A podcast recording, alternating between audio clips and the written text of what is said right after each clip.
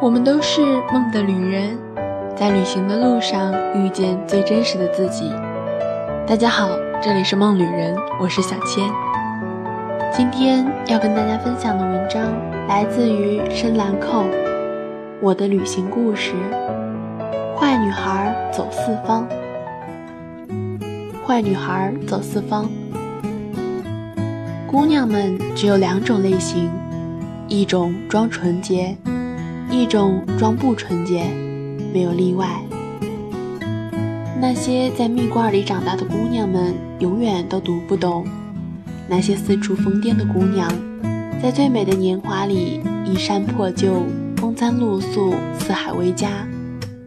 而那些没见过世面的男人，就是拿自己当世面，给那些流浪的姑娘们私自往下定论，贴满标签。路上见了很多姑娘，但对于那些拖着皮箱、精心捯饬自己的遮阳帽姑娘很无感。不知道什么时候开始，我喜欢和那些叛逆的姑娘们待在一起。不系带的鞋子，宽松的连衣裙挂在身上，没有精致的妆，不留一丝不苟的头发，背着大大的画板或者旧旧的吉他。累了，往墙角边一靠，就是一张海报。看心情笑，看心情哭，不爽了爆粗口，不争粉黛，但求洒脱。那些不修边幅，人堆里不作声，却扎眼的女子倍感亲切，因为我知道，只有那样的姑娘，一颦一笑，才透着迷人的质感，不刻意，不做作。记得牢，留得下。这样的姑娘很少成群结队，她们的光芒来自孤独和自由。她们像谜一样，让你猜不透。你诸多的疑问，她们大多一笔带过，或者笑而不语，留你更多的困惑和执着。在路上，这样的姑娘惹得路上的男人们雄心大发。对于普通姑娘的柔软温柔、小鸟依人，实在太好找。而这种扑朔迷离、沉默不羁的猎物，才勾得起他们足够的追逐欲。在路上，你越难搞，狩猎者就扑得越凶。可惜知道真相的人不多。每一个姑娘心里都住着一个小女孩，每个姑娘。那时候他睡我上铺，脏辫儿，大裤衩，因为长得好看，一进青旅就被各种勾搭，不过都被泼了冷水。我俩觉得聊得来，所以那些天厮混在一起。淡季的青旅，老板比较悠闲，时常领些朋友到园里来聚，我们俩算是常客。就被拉过去一起桌游，荷尔蒙爆棚的一堆人起哄玩着大冒险。有一轮轮到我上铺，纸条上写着强吻一枚男生。当时只有知道真相的主持人一脸坏笑看着我上铺，下一步要怎么办？我上铺一脸没所谓的看完纸条，一手托起邻座的男生脑袋就亲上了。大概三秒钟的空白，上铺放开了那个男生的脑袋，豪爽地擦了一下嘴，说：“嘿，哥们儿，口感不错呀。”然后旁边的人就炸了，起哄的、尖叫的、推搡着高喊他们在一起，在一起。那天下午，我们的园子里各式各样的鬼哭狼嚎。我一直在担心邻居会不会报警。那天晚上，一向玩深沉的上铺拉着我东一嘴西一嘴的说个没完。我觉得他可能有生理反应了，就嬉皮的打趣他：“怎么个？什么情况？平时老是躺床上刷手机的孩子，今天怎么老是磨磨唧唧，也不说个重点？”然后我就觉得他的脸已经红到脖子根儿了，我臭不要脸的凑上去说了声：“心动了。他给了我一巴掌，说“死开”，然后就裹进被子里装睡去了。第二天上午，男主角来找老板拿剩下的东西，我的上铺和他撞了个满怀，整个屋子的气氛马上就不对了。两人紧张的都挪不动路，宽敞的过道，两个人同时同向位移，愣是过不去。我和老板在一旁等着看好戏，然后还是我洒脱的上铺，觉得自己整个人画风不对，以秒速启动汉子模式，一巴掌打开了男主角，给老娘闪开，巧妙地躲开了一劫。而我则和老板在一旁笑得贱嗖嗖的，知道故事算是开始了。我知道躲得了初一，躲不过十五。一天我们逛累了，就找了一家咖啡馆闲坐。谁知道又碰上了男主角。我挑着眉毛叫了声：“哟，这世界这么小。”嘿，两人相见，故作镇定。我打算给两位制造独处空间，决定闪开。可惜我上铺腕力过大，我没挣脱开，就愣是当了俩小时的电灯泡。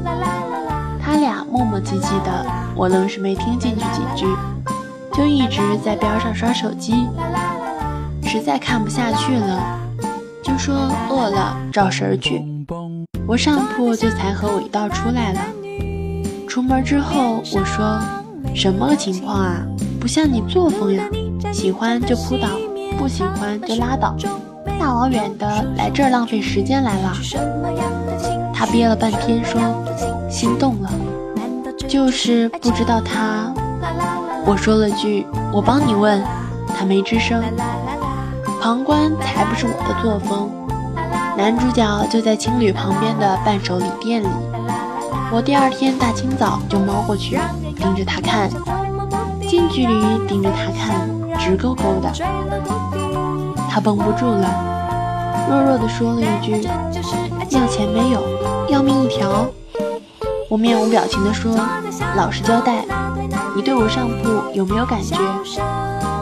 他支吾了半天，没憋出个屁来。我冲他胸前就是一拳：“是不是爷们儿？给个痛快话。”那个时候，我觉得我在逼供。他许久之后正儿八经地跟我说，见他第一眼，觉得气场好大，觉得不是一般人能驾驭得了的。那天他亲过来的时候，我就懵了。然后那天晚上失眠了，因为脑子里在循环播放那个画面。然后就是想见他，又觉得尴尬。我的店和你们住的地方又这么近，怕撞上还是撞上了。但是看见他脸红，也是很可爱，就觉得其实也没那么强势了。但是不知道怎么开这个口。嘿嘿，世界不乱，只缺搅拌。青旅老板那边也没闲着，那个好事儿的主早就看出猫腻。去给他的哥们儿做思想工作去了。青旅里少不了欢聚，三天后又要煮火锅，他们俩必然都被按到了饭桌上。我们其余闲杂人等假装一本正经，暗地里都通过了气儿。今天的饭局就俩字儿：撮合。其实细节记不太清了，我们自己聊得热火朝天的，就是不点他们两个。他们要挨着坐，偶尔允许他们插个话，我们还乱起哄。其实还没到一个钟头，我那闺蜜就坐不住了，豪饮了一杯啤酒之后，咣的一声冲男主角吼了一句：“我看上你了，你看没看上我？”我们一桌子人又炸了，我们真是没出息。这次是男主角豪饮了一杯，咣的一下站起来说。你可要对我负责。我们一脸笑得贼贱，这事儿成了。那天晚上，我和上铺坐在天台上看星星。我说，都有男朋友的人了，还缠着我做什么？他突然有些伤感。我没怎么谈过恋爱。然后我说，so，他说不知道怎么继续。我说，我靠，什么叫不知道怎么继续？反正你的钱花的差不多了，留下来赚赚钱，还有个男朋友陪，不挺好？他若有所思。没几天，我就离开了那个地方，继续我的流浪。半年后，我接到了他的电话，开门见山，我们分手了。那时候，我还在脑海里翻找我认不认识这个人，然后没几句就想起来了。我小声的问：“什么个差池？”他语气淡然的说。我也知道这样不知根不知底就在一起不太靠谱，但是当下觉得可以努力一把。我白天在市里找了份工作，晚上回景区摆地摊儿，收入还可以。刚开始还好，但是后面就聊不到一起了。我想等两个人都有钱了就继续旅行，可是他想把店做好。而且见过他妈妈了，当时是想装一把矜持，但是想想万一真成了一家人，早晚要露馅儿，就本色出演了。不过他妈妈的意思就是一个疯丫头不适合处对象，然后我们就在各自说服对方的路上疲惫了。当时我很火大，路上的姑娘怎么了？勇敢果断。担得住事儿，扛得过这么多，比那些老老实实长大的女孩们耐用多了。怎么就老没个正面评价？我们在一起的时间不长，但是我知道他的脾气，所以也没做什么无谓的安慰，就问下站去哪。他说昆明。我写过一篇，你愿不愿意？我也想过这样的事情会在我身上发生，有了这样的前车之鉴，所以我的那一段才走得那么决绝。那时候年纪小，对于所谓的接地气儿爱情很是不屑一顾。当时只是觉得你爱我就跟我走，剩下的我们一起想办法解决。所以当时我是很唾弃那个男主角。那么好个姑娘，也只是打算在路上漂几年，肯定会尘埃落定的。你就随他去了又怎样？他不像看起来那么坚强，留在你身边也是下了好大的勇气。你却不愿意陪他实现他的梦想。而现在回到了人群里的我，有时候晚上坐在小区的石凳上，看着一对对的夫妻出来遛弯儿。小孩跟在屁股后头的场景也很美好，而那时满脑子就是你爱我就陪我流浪，却没想说我爱你就陪你筑巢。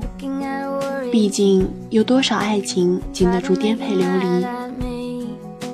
所以好姑娘下厨房，坏姑娘走四方，终究会有遗憾。毕竟没有哪种生活方式能平衡好一切，不是吗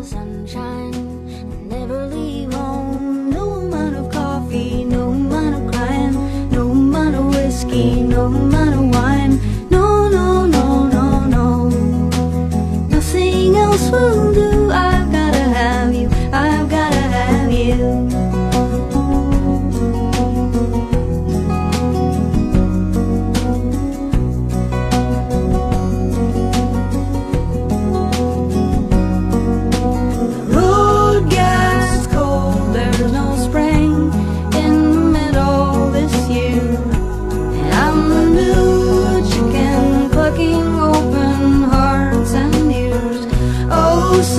prima donna, sorry for.